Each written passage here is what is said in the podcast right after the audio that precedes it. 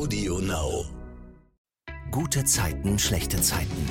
Der offizielle Podcast zur Sendung.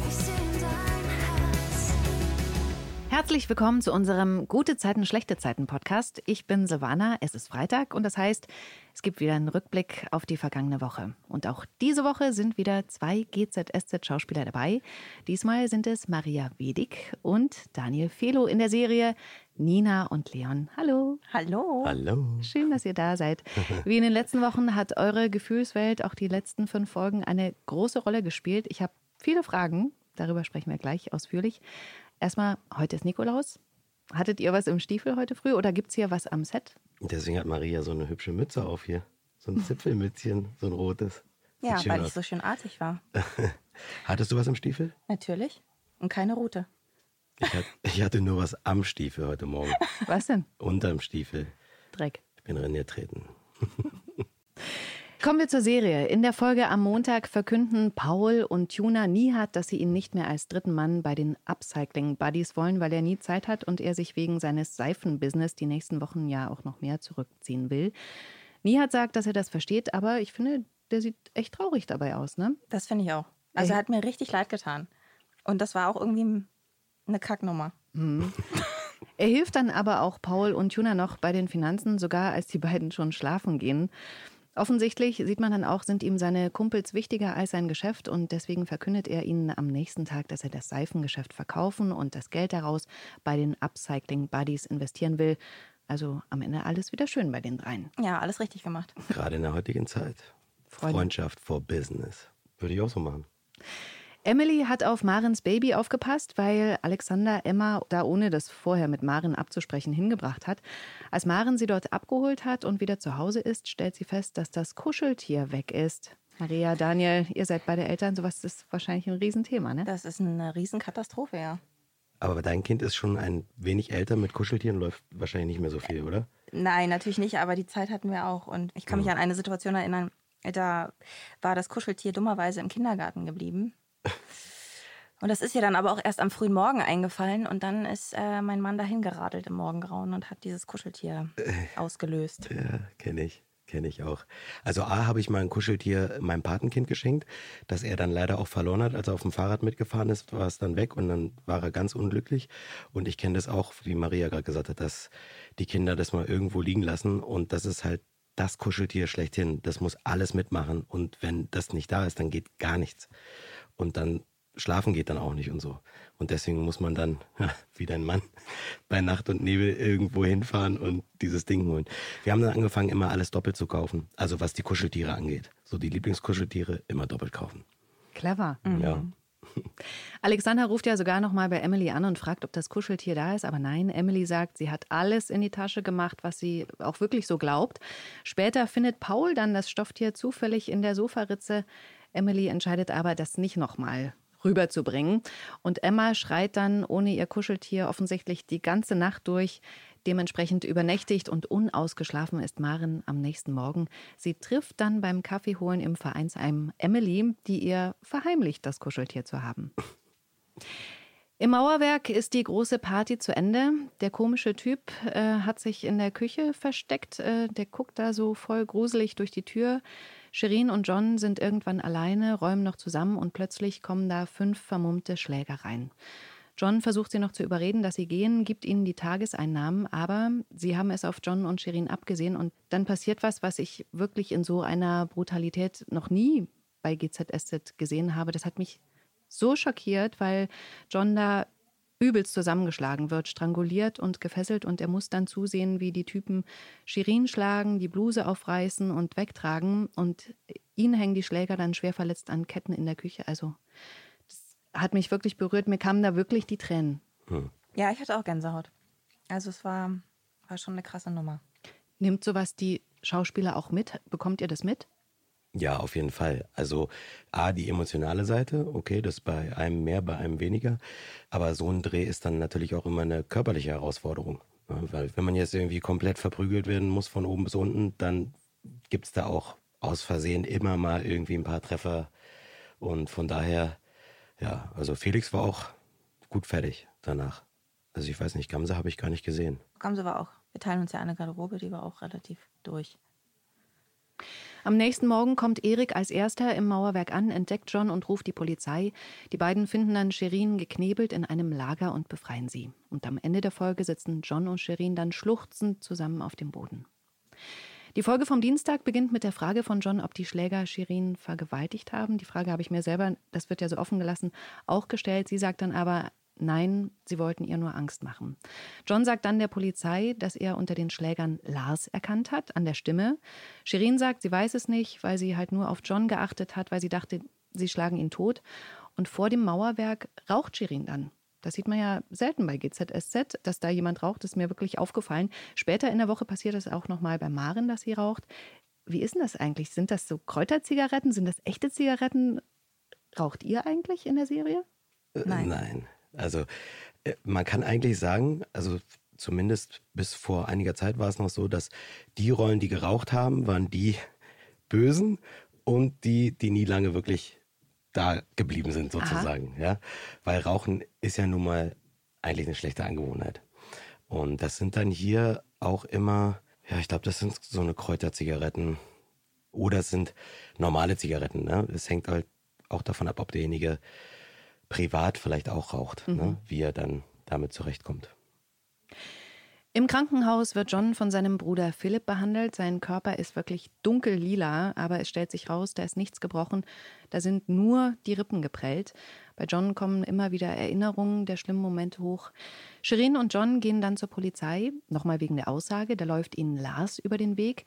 Er war offensichtlich da geladen, geht dann aber jetzt aus dem Polizeigebäude raus und Toni sagt dann John und Shirin, dass Lars ein Alibi hat.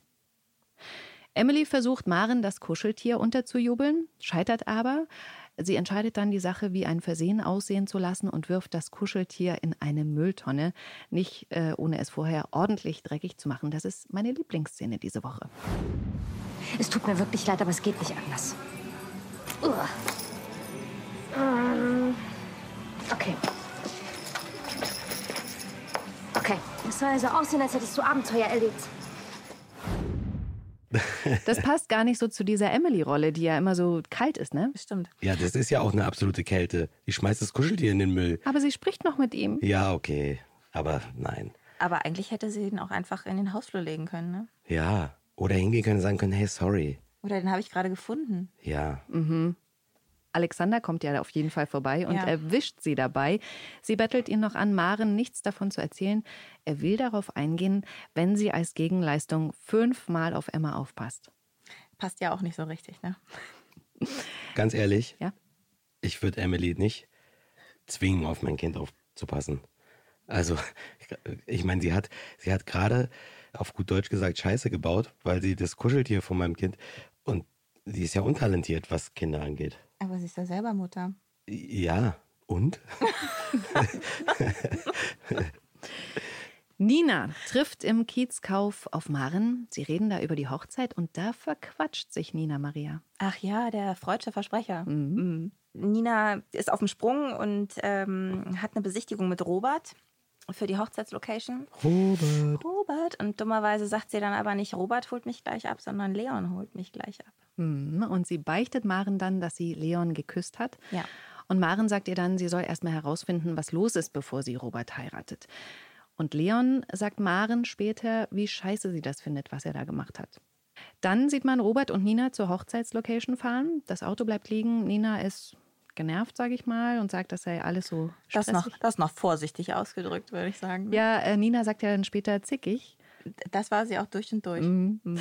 Ähm, es sei alles so stressig, sagt sie, als Robert sie dann darauf anspricht. Und sie kommen dann zu spät in der Hochzeitslocation an. Das sieht so aus, als würde der Besitzer einem anderen Paar dann den gewünschten Termin geben. Da gibt dann Robert aber alles. Jedes Mal, wenn es um diese Frau geht, verspüre ich den Drang, dass ich beweisen muss, dass ich ein toller Hecht bin. Ihre Freundin hasst mich dafür. Aber ich kann es nicht ändern. Ich muss irgendwie immer der Beste sein. Nur weil ich möchte, dass Nina den Besten bekommt. Leider gelingt mir das nicht immer. Eher selten sogar. Ich gebe das auch nicht gerne zu. Aber es gibt auch Dinge, die kann ich wirklich gut. Zum Beispiel, wenn es um meinen Beruf geht. Oder wenn es um Weine geht. Sehen Sie, da fange ich schon wieder mit an. Das ist einfach wie ein Reflex. Obwohl ich so ein Angeber bin, hält diese wunderschöne, kluge und humorvolle Frau zu mir. Können Sie sich das vorstellen? Es ist wie ein Wunder jeden Tag. Nein, kann ich mir nicht vorstellen. Also äh, zum einen weiß ich überhaupt nicht, über wen spricht er? Diese äh, wunderschöne, kluge und so weiter und so fort? Über Nina. Ist er nicht ein Herzchen? Ach so. Ah, jetzt macht es alles Sinn. Okay. Du dachtest, der spricht über dich, ne? Ähm, nein. äh, ich habe gerätselt. Auf jeden Fall hilft Roberts flammende Rede. Er und Nina bekommen dann den Termin ähm, und so geht's am Mittwoch weiter. Nina scheint wieder mega verliebt zu sein. Das ist echt ein Hin und Her. Ja, es ist ein fürchterliches Hin und Her. Ist anstrengend für mich so als Fan. Äh, Für mich auch. Ach echt? Tatsächlich für mich auch, ja. Also, ähm, ja, es ist anstrengend. Alexander ermahnt Leon zu Hause wegen Nina. Leon erzählt ihm was, Daniel? Leon erzählt ihm, dass, ja, dass die beiden sich geküsst haben. Uh, und dann hält ihm Alexander eine Standpauke, fragt ihn, warum er immer nur auf vergebene Frauen steht. Das hat ja Alexander selbst auch schon zu spüren bekommen, ne? So ist es, aber das ist nicht das, worum es Leon geht. Das macht er auch deutlich dann. Das ist Worum bei, geht's ihm denn? Es ist ähm, immer im Hier und Jetzt. Es geht immer um die, um die Frau als solches und nicht darum, dass die jetzt vergeben ist oder nicht. Ist Aber ja es- albern. Ich meine, äh, ist ja so, ne? Die meisten tollen Frauen oder auch tollen Männer sind ja vergeben. Sonst wären sie ja nicht toll. Das stimmt. Naja. Leon bekommt nach Alexanders Ansage zufällig noch äh, eine Nachricht von seiner Portugiesischlehrerin, die sich mit ihm treffen will. Gerade als er losgehen will, steht Nina vor der Tür. War es ein Zufall? Mhm. Ach du meine Güte. Leon gesteht ihr seine Liebe. Ja. Und Nina ist ganz schön überfordert und überrollt. Nina sagt ja eigentlich, ne, komm, äh, wir vergessen das Ganze und so weiter und so fort. Und aber Leon sagt, kann er nicht vergessen.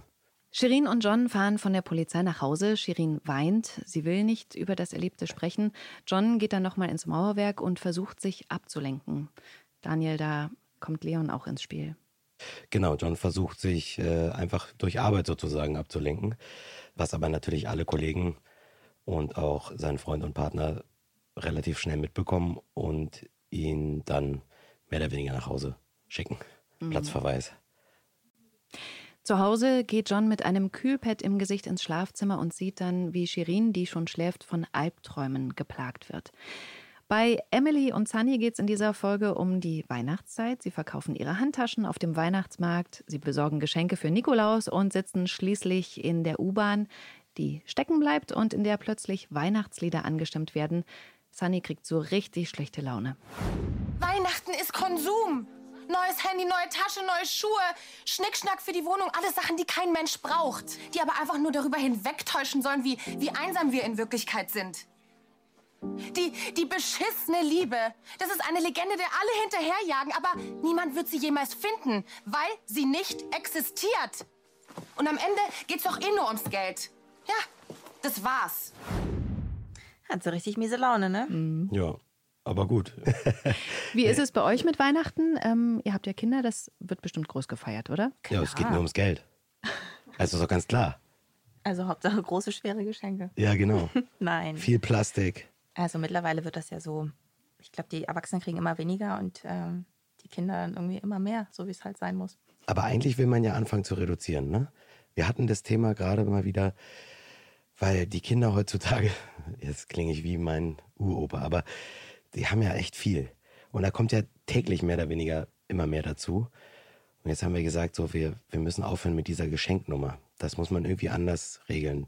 Dass man die Leute spenden lässt dann oder irgendwas, ne? Aber dieser ganze Krempel, die ganze Wohnung bricht auseinander. Ja, aber das, äh, das ändert sich dann irgendwann. Hast du dann keinen äh, Spielkram mehr, den du bis unter die Decke stapelst, dann gibt es dann eben so, Mama, ich möchte, ich wünsche mir Klamotten oder so. Ach so. Oder kann ich eine neue Wimperntusche haben? Sowas. Und wie ist das jetzt in der Vorweihnachtszeit? Schmückt ihr auch die Wohnung oder wie sieht das bei euch aus? Ja, also so, so ein bisschen. Nicht so überladen. Ich mag das nicht Baum. so. nicht mal so ein Baum auf die Wand. Nein, ähm, klar haben wir einen Baum und auch immer einen großen. Und dann am Fenster so ein bisschen Lichterkette halt. So nett, dezent. Ja. ähnlich ist bei uns. Meine Frau ist da federführend und ich hole den Baum. Am 24. oder vorher? Vorher. Meistens so weit vorher, dass er fast schon vertrocknet ist, wenn es soweit ist. Aber ähm, ich will immer noch einen schönen abkriegen. Beziehungsweise, nee, meistens fällt mir das einfach dann irgendwann ein und dann hole ich den und dann ist es in der Regel zu früh. Aber es ist schön, die duften schön und stehen da schön rum und leuchten. Warum guckst du mich so an? Nee, ich habe mich jetzt noch gefragt, ob ihr die dann auch schon ausstellt oder macht ihr das dann am 24.? Okay, das weiß er jetzt nicht. Nein, nee, nee, wir stellen den auf und dann machen wir mit den Kindern zusammen schmücken und so. Aber ich weiß jetzt nicht, ob das dann auch schon so lange vorher oder ob es da auch irgendeinen zeitlichen Ablauf gibt. Ja, ich bin schlecht in sowas. In der Folge am Donnerstag sagt Nina zu Leon, dass der Kuss eine Panikreaktion war und sich die Dinge verändert haben. Ist das so, Maria? Nein. Naja, die Nina, die, ähm, die hat da so ihre ganz eigene Ansicht und ihre ganz eigene Welt so drumherum gestrickt. Ich glaube, die ist halt nicht so wirklich ehrlich zu sich selbst. Nina gibt Leon also eine Abfuhr. Mhm. Leon trifft sich dann mit der Portugiesin. Das läuft dann aber nicht so, wie sie es gern hätte, Daniel. Äh, genau, weil Leon natürlich äh, in Gedanken schon oder meistens, ja eigentlich fast die ganze Zeit bei Nina ist. Ja, und das funktioniert ja dann, das wissen wir alles, funktioniert dann einfach nicht, sich mit anderen Frauen abzulenken. Und dann ist er ehrlich, hat auch einen kleinen Schwips und sagt der portugiesischen Dame dann diesen Abend auch ab. Ja, also er sagt äh, ihr, dass es da schon jemanden gibt. Genau, ja. Und sie beschimpft ihn dann auf Portugiesisch. Genau. Ich, ich habe da nur Idiota verstanden. Du mehr? Kannst du Portugiesisch? Nee, kann ich nicht. kann ich nicht, aber ja, es, es war so eine Ansammlung. Mhm. Also sie konnte ja gut Portugiesisch schimpfen. Nina ist am nächsten Tag wieder in Love mit Robert. Also wirklich. Klar, äh, ja. Es ist anstrengend. Du, ich, aber es ist ja interessant, wenn es ähm, selbst dem Zuschauer schon so geht. Leon trifft John, der sich von dem Überfall ablenken und von ihm den aktuellen Stand zum Auswandern nach Portugal hören will. Und da merkt John, dass Leon inzwischen seinen Sohn Oscar vorschiebt, nach Portugal abhauen zu können, Daniel. Leon äh, schleudert da, glaube ich, ganz schön. Also, weil Leon ist ja sowieso nicht immer der hellste und äh, oder schnellste. Also jetzt, wenn es um Kopfarbeit geht. Und ähm, er selber will ja eigentlich, er will ja einerseits weg, weil, weil jetzt diese Nina-Situation auch vorhanden ist, aber er wollte ja vorher auch schon weg. Mhm. Also ne, es war ja schon geplant eigentlich LA und ähm, das hat nun nicht funktioniert, weil er nie wieder einreisen darf in Amerika. Dann war ja die Überlegung, okay, wo wandern wir dann hinaus sozusagen? Und das war ja noch eigentlich bevor diese emotionale Misslage mit Nina sozusagen aufgetaucht ist. Ne? Das kommt dann dazu und dann vermischt sich das alles so, dass es auch so ein ewiges Hin und Her wird und mal schiebt man dann den Grund vor und mal ist es dann doch wieder der Grund und ich glaube, das wird auch nochmal irgendwie ganz andersrum sich wieder entwickeln. Kann ich mir gut vorstellen. Dass dann wirklich der Grund ist, den er jetzt momentan gerade versucht äh, vorzuschieben, dass das wirklich irgendwann der Grund wird. Ich hoffe, mich hat keiner verstanden. und, ähm, weiter geht's. Aber für alle, die sich jetzt wundern, dass man hier im Hintergrund so Stimmen hört, wir sind ja hier am Set von GZSZ und nebenan gibt es eine wichtige Besprechung. Mhm. Mhm. Also, wenn ihr ganz laut macht, dann hört ihr vielleicht schon was Geheimes. Ja. Emily und Sunny sitzen immer noch in der U-Bahn fest. Emily stimmt ein Weihnachtslied an, überraschend, weil Sunny mit ihrer Ansage äh, die Stimmung so runtergezogen hat. Emily versucht dann Sunny aufzumuntern. Die beiden, finde ich, haben einen ganz tollen Freundinnen-Moment. Alexander spricht mit seinem Kumpel Gerner über Johanna und darüber, dass Lilly bei ihrer OP den Tupfer vergessen hat und Johanna jetzt dauerhaft der Rollstuhl droht. Gerner sagt ihm, dass sie klagen werden und Alexander versucht dann noch ein gutes Wort für Lilly einzulegen. Katrin schüttet Maren ihr Herz aus, als sie bei ihr auf der Matte steht, obwohl sie ihr zuerst ja die Tür vor der Nase zuschlägt. Aber Maren schafft es, dass sich Katrin öffnet und ihr erzählt, wie verzweifelt sie wegen Johanna ist und dass sie befürchtet, dass sie nie wieder laufen kann. Maren steht ihr da als Freundin bei und versucht, ihr Mut zu machen. Das ist auch ein sehr schöner äh, Freundinnen-Moment. Freundschaft spielt hier eine große Rolle ne, in dieser Woche. Ja. Aber wisst ihr, was ich mich gefragt habe? Warum gibt eigentlich Gerner nicht mehr und macht Katrin Mut? Weil der saß ja selber schon mal vor Jahren im Rollstuhl und kann jetzt wieder laufen. Aber er hat es überwunden. Ja, eben. Aber dann kann er auch sagen, guck mal. Ach so, ja gut. Oder es erinnert sich niemand dran außer uns. Das kann manchmal der Fall sein. Vielleicht hat er das verdrängt. Leon saß auch schon im Rollstuhl. Echt? Daran kann ich mich nicht mehr erinnern. Die zweieinhalb Jahre, die ich hier im Rollstuhl durch die Gegend gefahren bin. Nee. Ja. Leon ist im Mauerwerk die Treppe runtergestürzt und ja, war dann gelähmt. Ich echt vergessen. Das bei Gerner, das sitzt mir tiefer irgendwie. Ja. Streit nach Freundschaft wäre meine große Überschrift für die Freitagsfolge. Da erscheint ein Artikel über Lilly in der Zeitung. Ärztin verpfuscht Zukunft einer 14-Jährigen ist die Schlagzeile. Dazu gibt es ein Foto, wie Lilly irgendwo feiert, ein Glas Alkohol in der Hand hält. Im Text steht dann noch was davon, dass sie mal Bulimie hatte, was ja eigentlich gar nichts damit zu tun hatte, aber offensichtlich ihre Schwäche demonstrieren soll. Lillys Mutter Maren glaubt zu wissen, wer dafür verantwortlich ist und rauscht dann bei Katrin ins Büro rein. Also mir ist da aufgefallen, ich weiß nicht, ob ihr das auch gesehen habt, dass die Kameraführung in diesem Moment ganz anders ist als sonst, dass man sieht aus Marens Perspektive quasi, als hätte sie eine Helmkamera auf, wie sie da in Katrins Büro reinstürmt. Die Kamera ist so wackelig, als ob sie läuft. Das finde ich so einen starken Moment. Das zieht einen so mit rein in diese Wut. Finde ich ein ganz tolles Stilmittel. Ja, Ja. das überträgt sich gut. Lilly bemerkt dann, äh, wie fremde Menschen auf der Straße über sie tuscheln. Patienten wollen im Krankenhaus nicht mehr von ihr behandelt werden und sie wird auch von Journalisten belagert.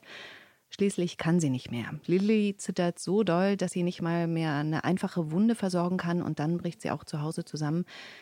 Sie weint so verzweifelt in Marens Armen, dass das hat mich wirklich berührt. Und dann geht es um die Frage, wer schlägt sich auf welche Seite? Tuner regt sich über den Zeitungsartikel auf. Nihat stellt den angeblichen Serverausfall in Frage, durch den das Röntgenbild gelöscht worden sein soll. Daraufhin geraten die beiden aneinander. Emily und Sunny streiten sich auch wegen Lilly. Und Sunny fragt dann Katrin, ob das mit dem Zeitungsartikel sein musste und die Klage nicht gereicht hätte.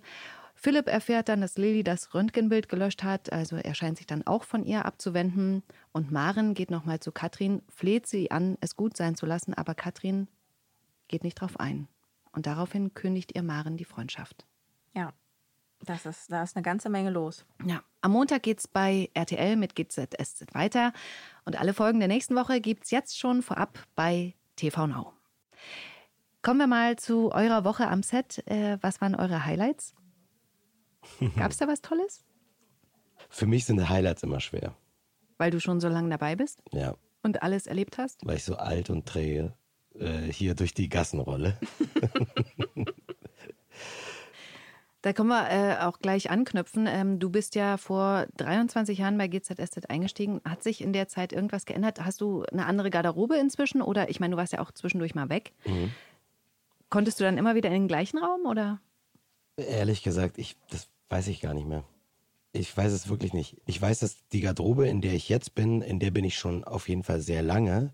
Aber ich weiß nicht, ob das die Garderobe ist, äh, in der ich von Anfang an gewesen bin. Weiß ich nicht. Und ihr teilt euch ja auch die Garderoben, ne? Ja, also jetzt Also nicht Maria nicht, und ich, aber- aber. nee, aber es sind immer zwei Leute in einer genau, Garderobe. ich bin mit Felix, äh, Felix von Jascherow in, in der Garderobe. Und das auch schon sehr lange. Zeitweise war ich mal, oder waren wir mal zu dritt in der Garderobe, da war Vince mal noch Mhm. dabei, also Leons Sohn. Und aber ansonsten eigentlich Felix und ich, ich glaube auch jetzt schon über zehn Jahre, dass wir halt Zellengenossen sind. Ne? Wir nennen uns immer Knastbrüder, Zellengenossen. Ich gucke das ja jetzt wirklich schon seit 92, habe mir aber dann nochmal so Sachen durchgelesen und habe gesehen, Maria, dass du 2002 schon mal bei GZSZ warst. Stimmt das? Ja, das stimmt. Da habe ich eine, eine Tagesrolle oder Episodenrolle oder so gespielt. Und wie war das dann für dich, sozusagen wieder zurückzukommen und jetzt so eine große Rolle zu haben? Naja, da liegen ja so viele Jahre zwischen. Also, ähm, ich hatte keinen Bezug mehr zu, dem, zu der Episodenrolle. Aber äh, es war cool. Vor allem, weil das auch niemand auf dem Schirm hat.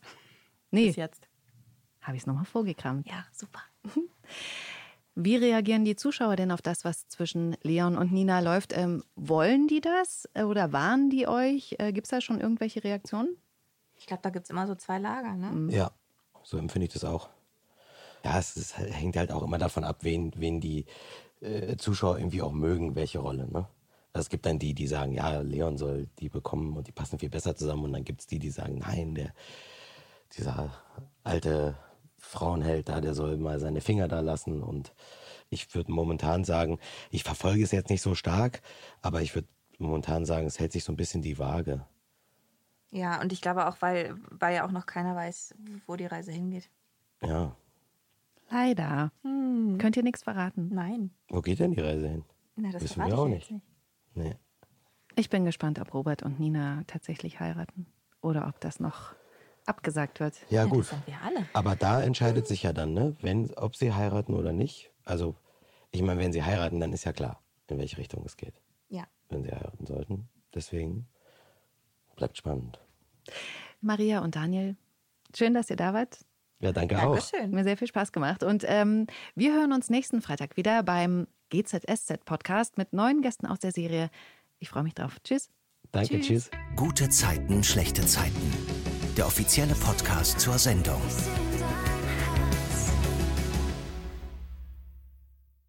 Sie hörten einen RTL-Podcast.